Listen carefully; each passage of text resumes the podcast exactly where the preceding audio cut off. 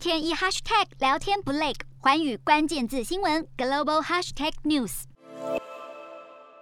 本周的国际新闻快评，我们透过美国和欧洲国家相继提出美国竞争法和欧盟晶片保护法案，透过政府制度和资源挹注，强化自身国内供应链，试图重新掌握半导体产业优势的决定，来一起看看全球逐渐重新掀起的保护主义风潮，以及背后国际体系的变化和台湾的因应之道。美国众议院近日表决通过了美国竞争力法案，立法的目的就是要强化美国在高科技产业上面的竞争力。毫无疑问，这样的提案反映出来的也部分是美中之间的竞争，恐怕短期之内是不太可能回到过去互相共享利益的和平气氛，取而代之的将会是更多的壁垒分明、法规限制。美国非常希望可以借由回归秩序。在目前美国仍然保有领先优势的情况之下，可以设定出有利于美国发展，并且确保美国竞争力的游戏规则。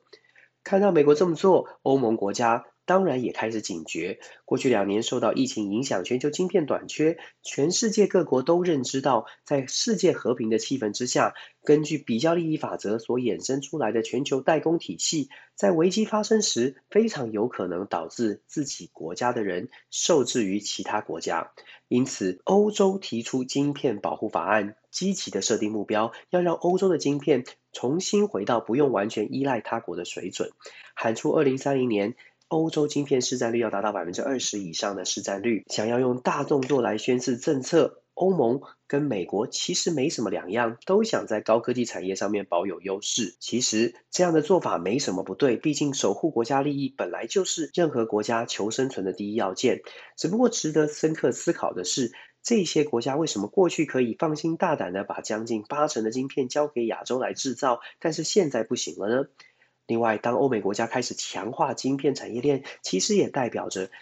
原本以晶片代工制造为经济发展重心的韩国和台湾，在未来的市占率也会首当其冲的受到影响。美国的竞争力法案在政府的帮助之下，台湾的竞争对手美国的几大厂商也会因此而变得更加强大。而三星和台积电就算在美国设厂会有利润，但是别忘了要交税给美国，还要聘用美国本土劳工。简单拨一下算盘，就不难发现，美国确实可以借此守住国家的利益，不管是在政府层级还是在个人层次都一样。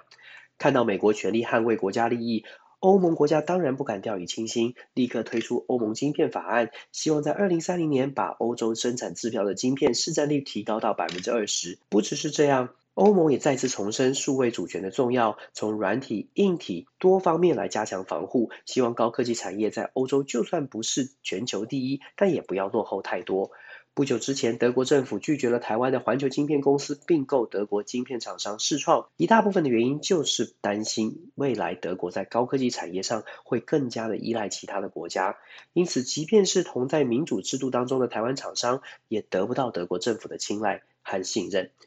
美国和欧洲都采取如此强硬的手段，想要捍卫高科技产业，当然是为了经济利益的考量。可是这样大动作背后反映出来的，其实也是国际体系当中真的需逐渐从稳定多年的一超多强架构，朝向多极前进。在稳定的国际体系当中，企业愿意用分工的方式，根据比较利益法则，将产业链加以分割，寻求适当的全球布局。可是，当全球体系出现不稳的时候，关键产业如何确保供应不出状况，就变得更加的重要。